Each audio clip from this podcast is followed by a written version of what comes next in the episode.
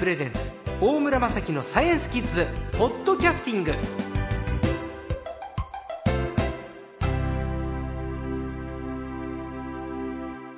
今週の最高も前回に続きまして千葉工業大学惑星探査研究センターのメテオプロジェクトリーダーでいらっしゃいます新井智子さんです。よろしくお願いします。よろしくお願いします。先週伺いましたね、えー、アメリカの、えー、国際宇宙ステーションのデスティニーというこの実験棟。そこの50センチの窓を使って世界の方に何か使いませんかと言ったら新井さんのチームが手を挙げてでカメラ設置させてくださいということで流星観測カメラを設置したというお話なんですけど、はい、えー、これ実は4年ぐらい前から計画があったけれどいろいろ大変だったんですって、はい、そうですね。はい。もともとはまあ、NASA から言われたのは、はい、窓を使うのはいいけれどもその代わり1年から1年半ですぐに観測を始めてくださいっていう約束だったので、はい、我々も急いで開発をしてちょうど開発を始めてから1年半ぐらいで、うん、まあ、あの無事打ち上げまでこぎつけたんですけれどもなぜか打ち上げたロケットがすぐに爆発してしまいましてでせっかく作ったカメラが粉々になってしまった、うん、それその爆発事故っていうのは僕らもニュースで見たんですかね？有名な事故だったんですか？思います。ちょうど私が現地に行っていてであのまあロケットの打ち上げ場から3キロぐらいのところで、はい、まあ、カメラを回していたので私が撮った爆発動画がかなりアップされて皆さんまあ、あのニュースで放映されたあったかもしれないです。むちゃくちゃ怖かったです私は、はい、命からがら逃げてきました。かもしれない、はい、えあれ撮られたの新井さんだったんですか、はい、えあのロケットが火吹いちゃったやつですよね？そうです。そうですよねえ三年ぐらい前のやつですか？そうです2014年の秋なので。2年ぐらい前か、はい、あ見ました。あそれにじゃあメテオ搭載してたんだけれど失敗しちゃってる。はい。目の前で大爆発です。それアメリカの NASA はい。アメリカの NASA そういう時のお金って戻ってくるんですか？戻ってこないんです。えー、あの基本このロケットだけじゃなくて宇宙開発は、うん、まあ基本的には戻ってこないもう失敗も覚悟の上で参加してくださいってことですか？そうですね。おいくらぐらいするのか聞いてもいいですか？このメテオをまあ開発する、はい、総額としては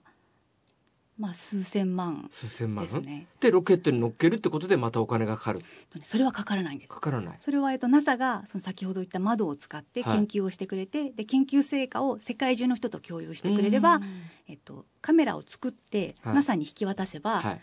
と宇宙ステーションまで届けるお金とそれから宇宙飛行士さんが設置するお金、はい、それから、えっと、最終的に2年間観測が終わると地球に戻ってくるんですね、はい、その戻ってくる、まあ、輸送船のお金まで全部 NASA 持ちなんです、おほほほなので、まあ、ロケットが失敗しても次に打ち上げるというのは必ず NASA が保証してくれる、打ち上げるまで。ただ作るのは我々なので、はい、あの最初に爆発した時に君たちもう一回作るって作る気があれば打ち上げてあげるよっていう話だったので。じゃあ1回目の数千万円を不意にして、はい、2回目の数千万円が宇宙空間に飛び立ってったっていう。2回目も爆発した。あ、2回目も爆発したんですか？はい、もう最悪。最悪ですね。もう大凶2回って感じで。で、3度目の正直だったんですか、ま、まさにそうですね。いや、すごいですね。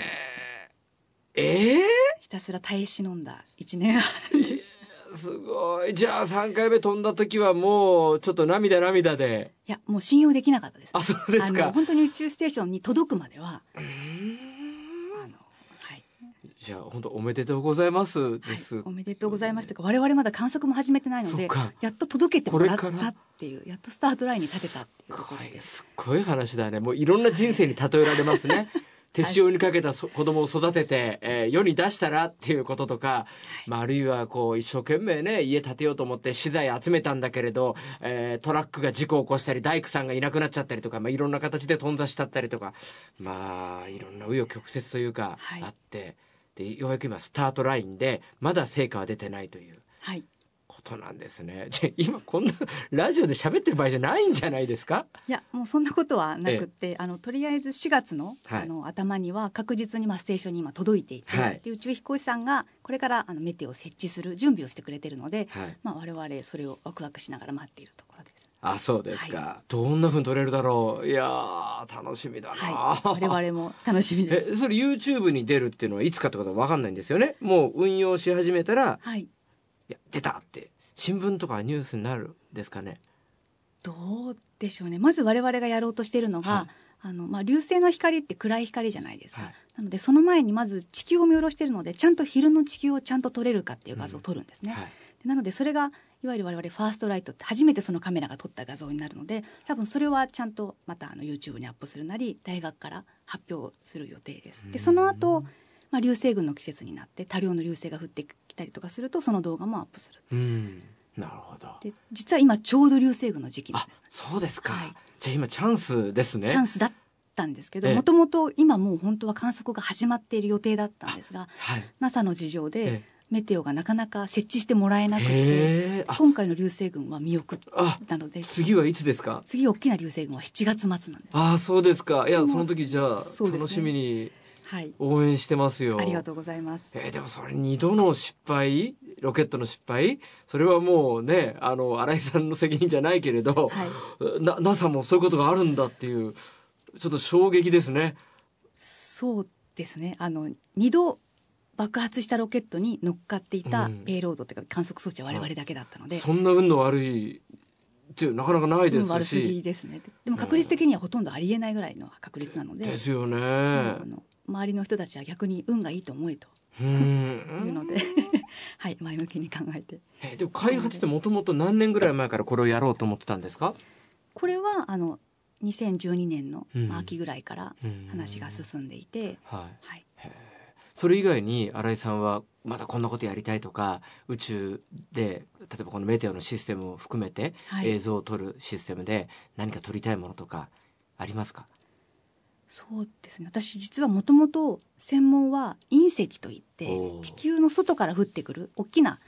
あの石の塊ですと地球に、まあ、大気に突入しても燃え尽きないで地上まで降りてくるので、はい、まさに地球の外の天体のかけらなんですね。そういうものを分析していたんです。はい、でなのでできれば、まあ、今回流星群の観測でで流星群っていうのは特定の天体から吹き出した塵が多量に、あのまあ、分布している帯の中を地球が突っ込むので実は地上の観測からその例えば獅子座流星群とか双子座流星群がどの天体から吹いてきた塵かって分かってるんですね。なので塵の観測をすることで流星群の実はその元の天体の、まあ、表面にある物質が、まあ、観測できてしまう天体例えば何ですか？例えば、うん、ハレー彗星ってご存知ですよね、はい。はい、あれは70周年記念あの周年とか非常に長い周期なんですけど、はい、あれも水亀座イータっていう4月に見られる流星群の塵の元となってる天体なんです。なので彗星とか小惑星に行くのってものすごいお金もかかるし、時間もかかるじゃないですか、はい、でもそこから飛んできてるかけらっていうのは流星群として地球に来てるので、はい、それを観測することでその天体に、まあ、間接的に行ったことになるじゃないですか。はい、なので流星観測が、まあ、間接的な、まあ、小惑星とか彗星探査になると我々考えていて、でまずそれをメテオでやろうと。でその後に先ほど言った実際流星群の治療を吹いてる元の天体まで飛んでいって、はい、それこそ今はやぶさとかはやぶさってありますよね。そこで実際近づいていってその表面がどうなっていてどうやって塵が吹いてるのかっていうのを観測するようなプロジェクトを、さらにメテオの次次世代プロジェクトとして、まあ、やりたいと思ってて実際今計画を進めているところですそうですかもうそれでもメテオのね撮影がうまくいったら、はい、次のステージにじゃあ行けますね。はい楽しみにしてますよ。ありがとうございます。いや地球なんかは全然削ってないんですね。身を削りながら何かこう流星を出してる星とはまた違うんですよね。ねそういう惑星じゃないってことですよね。地球はまあ太陽からの距離をまあ一定に保って回っているので、うん、特にいきなり加熱されたりはしないんですけど、水星っていうのは楕円の軌道を回っているので、非常にあの部分的に太陽に近づくのでその時に加熱されていわゆる消耗しやすいってことですね。すねはい、あのオンとオフが、はっきりしてるから、削りながらでも。へえいやなんかすごいすごい今今日頭に入りましたね。もう、もう時間ですか？いやいや、ありがとうございました。じゃあぜひあの、このメテオの成功、お祈りしてますんで。ありがとうございます。あの、応援させてくださいはい、ありがとうございました。はい、ありがとうございました。今日の最高は千葉工業大学惑星探査研究センターの新井智子さんでした。